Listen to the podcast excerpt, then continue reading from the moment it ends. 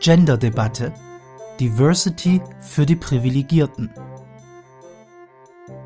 Gender Mainstreaming fördert nicht die Vielfalt, sondern trägt durch Einebnung bestehender Unterschiede zur Gleichförmigkeit bei. Dabei setzen privilegierte Gruppen ihre Interessen durch, während die wirklich Benachteiligten kaum Gehör finden. Ein Beitrag von Kevin Fuchs.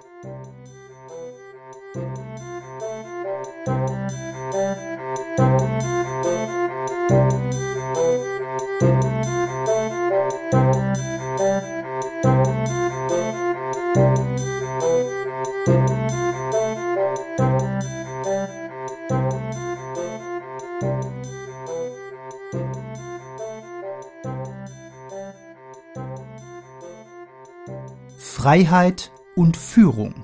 Diese beiden Begriffe scheinen auf den ersten Blick unvereinbar. Eine Täuschung, wie sich bei näherem Hinsehen zeigt.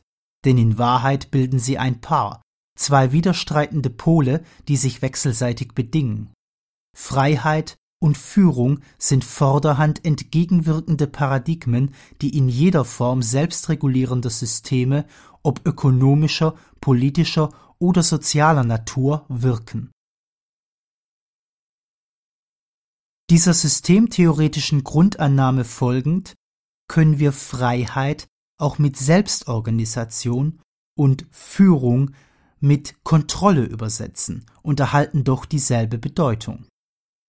Freiheit meint in diesem Sinne die Möglichkeit des einzelnen Elementes, sich in einem System selbstbestimmt zu bewegen und zu entwickeln.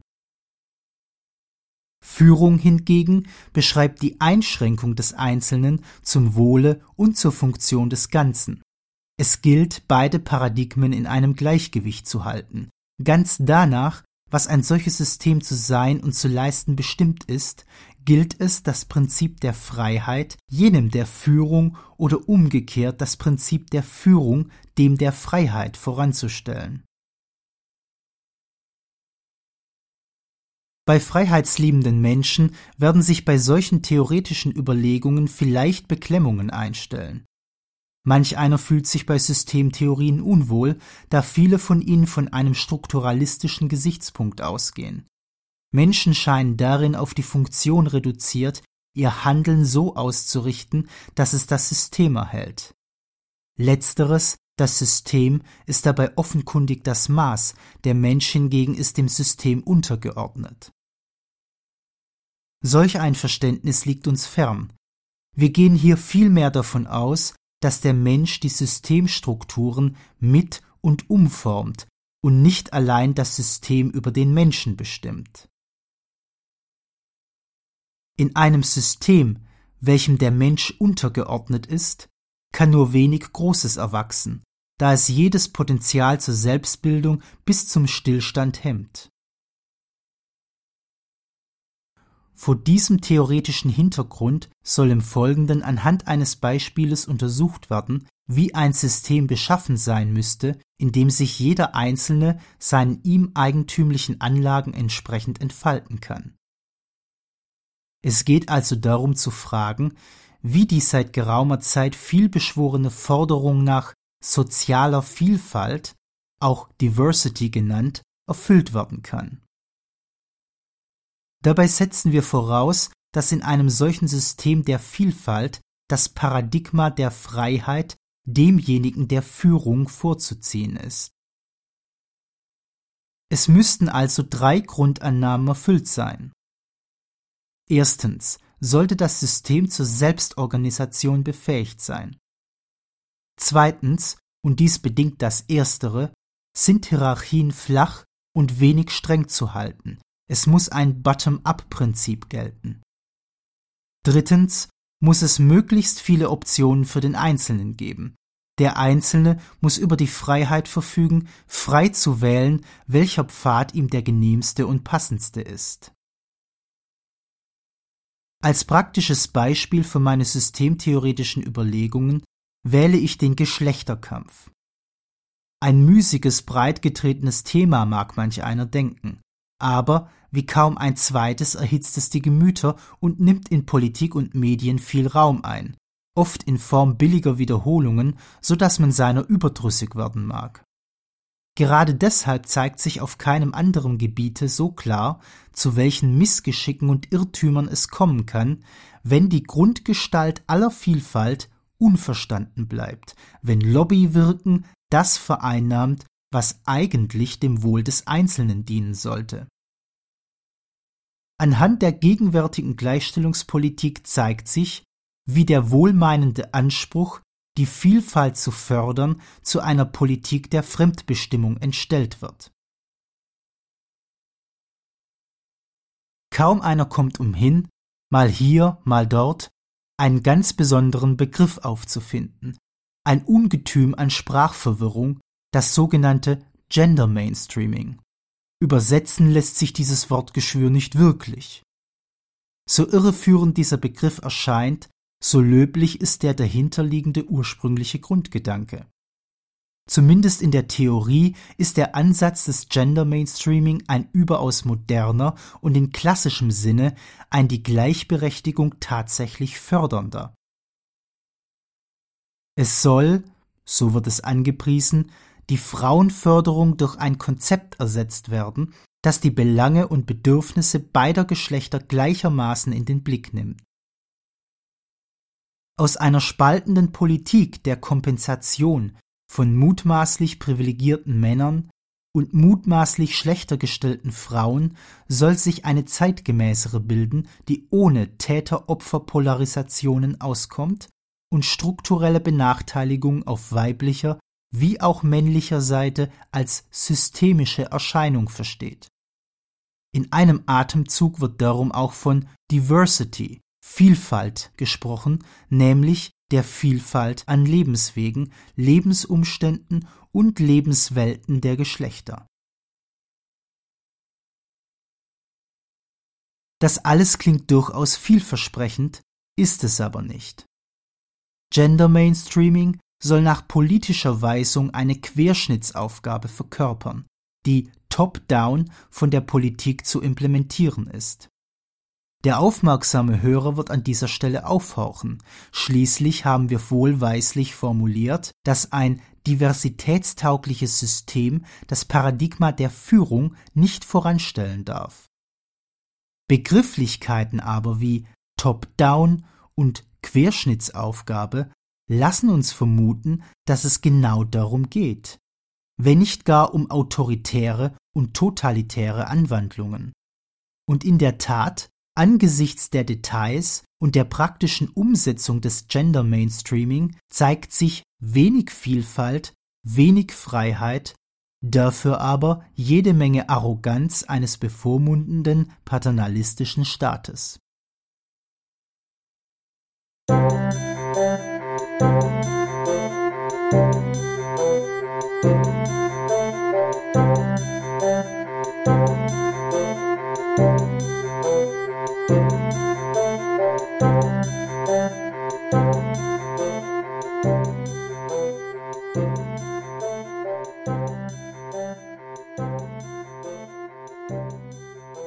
Verordnete Einfalt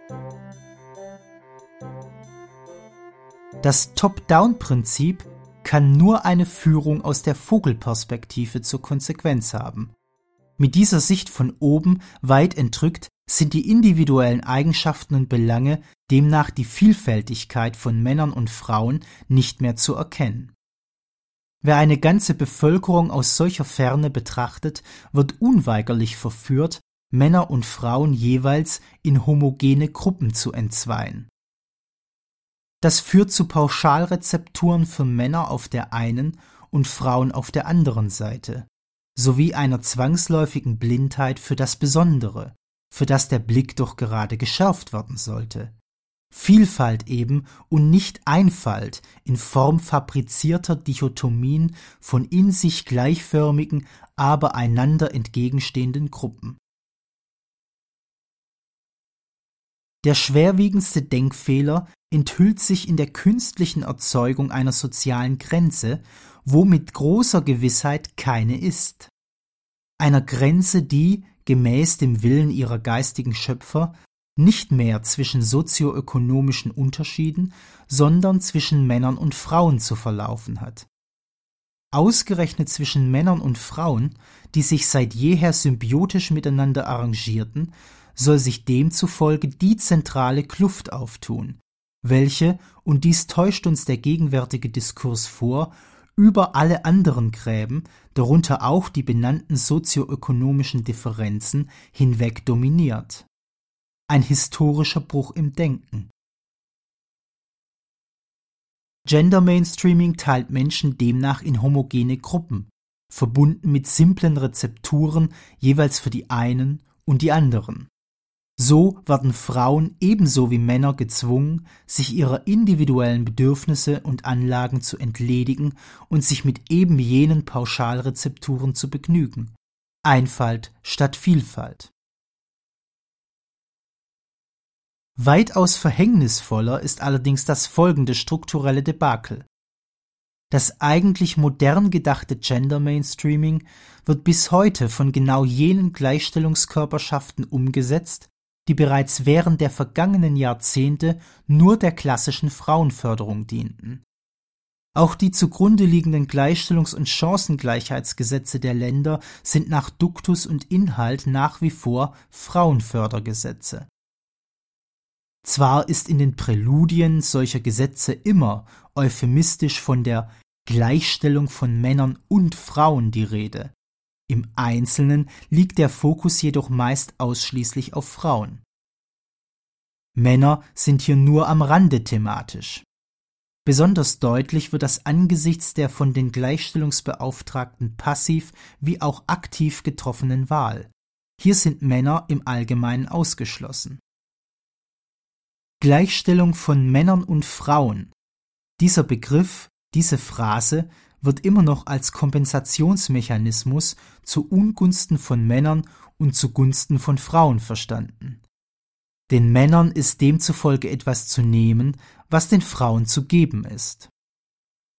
Und so zeigt sich das wahre Gesicht hinter der Maske des viel gelobten Gender Mainstreaming und der noch mehr gelobten Diversity. Nämlich, ein vordergründig neues modernes Konzept soll auf Grundlage alter Gesetze, alten Personals und alter Strukturen umgesetzt werden. Letztlich handelt es sich hier nur um eine Reinkarnation der lang gewohnten stupiden Frauenpolitik.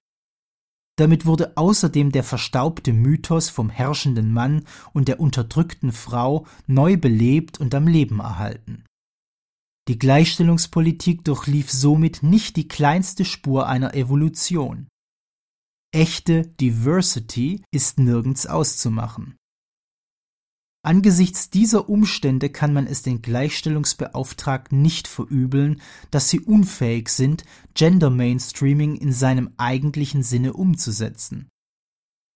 Sie waren, sind und bleiben Frauenbeauftragte und können sich selbst nur so verstehen. Es kann diesen Frauen kaum abverlangt werden, auch männliche Belange zum Gegenstand ihres Auftrags zu machen, und den Männern kann man nicht zumuten, von solchen Frauen vertreten zu werden.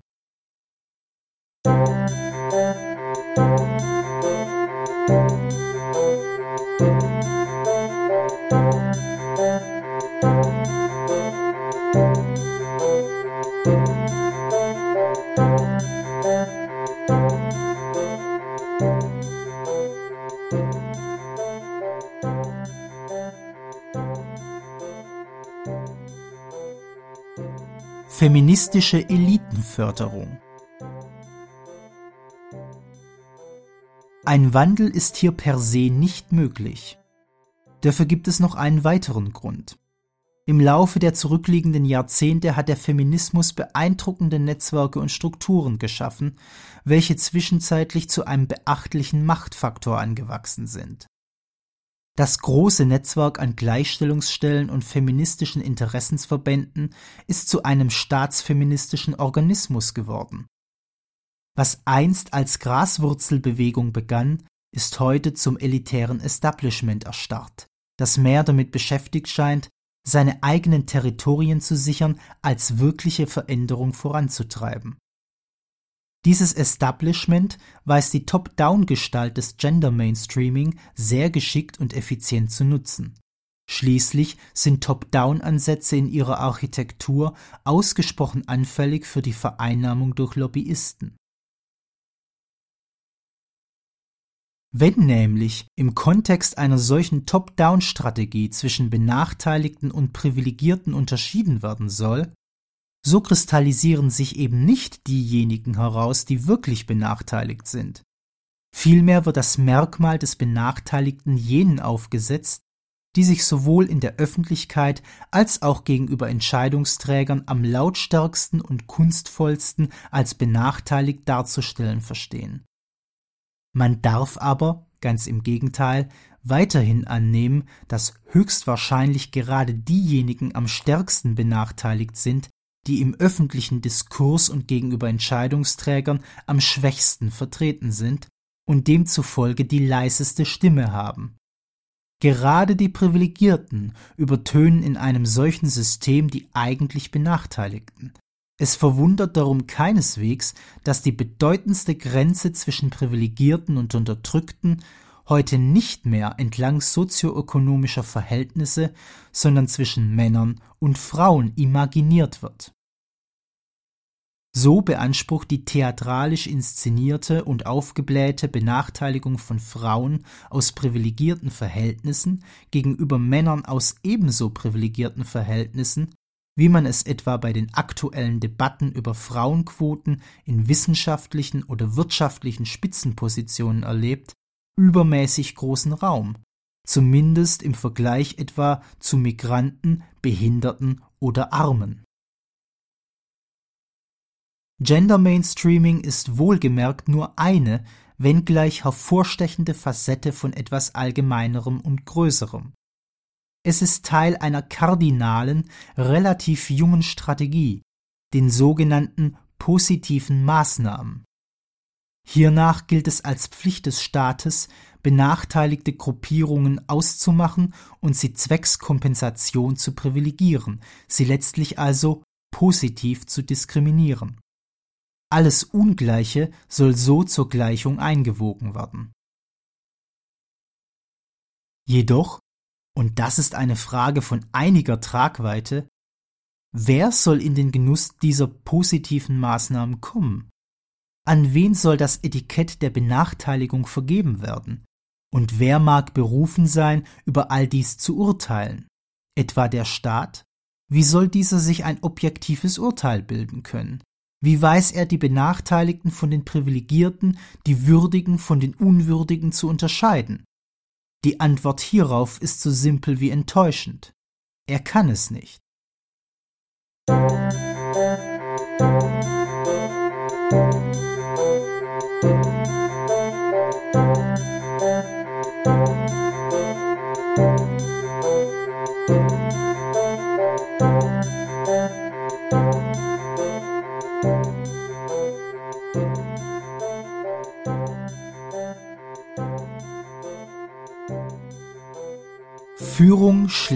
Freiheit. Wie bei der Gleichstellungspolitik erringen diejenigen mit den weitesten und effektivsten Netzwerken Deutungshoheit. Die Gewinner sind dieselben, die imstande sind, sich auf politischer und medialer Bühne am eindrücklichsten als Opfer zu inszenieren. Sie sind es, die im Diskurs am besten repräsentiert und munitioniert sind. Zwangsläufig bestimmen Pressure Groups, wer als diskriminiert zu gelten hat und wem in der Folge Kompensation in Gestalt von Vorteilen einzuräumen ist. Die Stillen und Schwachen dürfen sich der Aufmerksamkeit und Hilfe der Gesellschaft keineswegs sicher wähnen.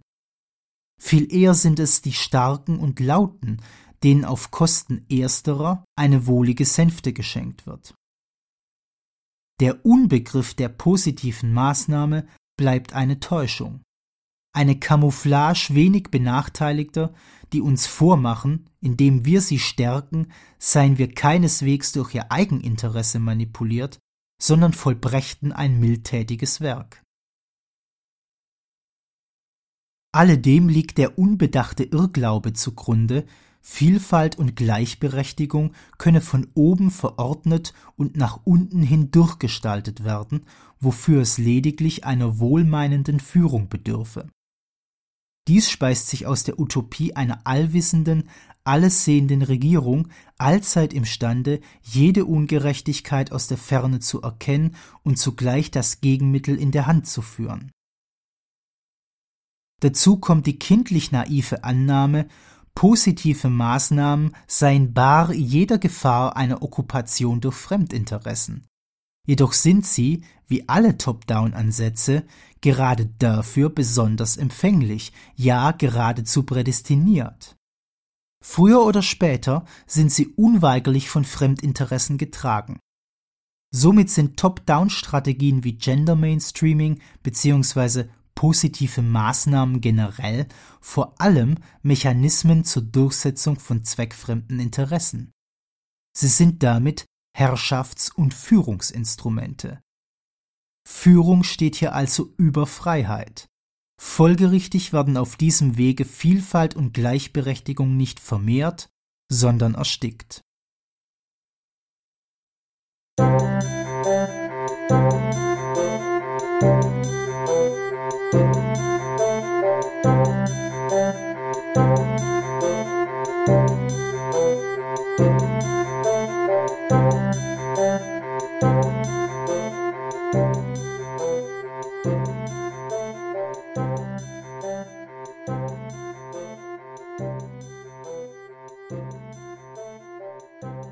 Sie hörten einen Beitrag von Kevin Fuchs.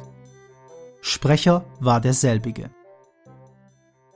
Dieser Beitrag erschien zuerst bei unserem Kooperationspartner Novo Argumente, Heft Nummer 117. Weitere Themen in dieser Ausgabe Europawahlen, Liberalismuskrise, Einwanderungsdebatte, Prostitutionsregulierung, Ukraine-Konflikt und Risikoangst. Weitere Informationen auf www.novoargumente.com